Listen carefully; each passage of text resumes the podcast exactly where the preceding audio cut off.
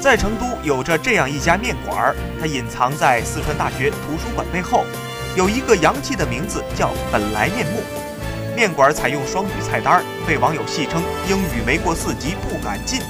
双语菜单有饺子、抄手、面条、米线、凉糕，甚至连汤圆都有，价格也不算贵。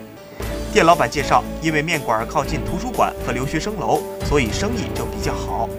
尤其是留学生比较多，而且这些留学生最爱的就是他家的素椒炸酱面，因为素椒炸酱面有点像他们的意大利面，比较适合留学生的口味。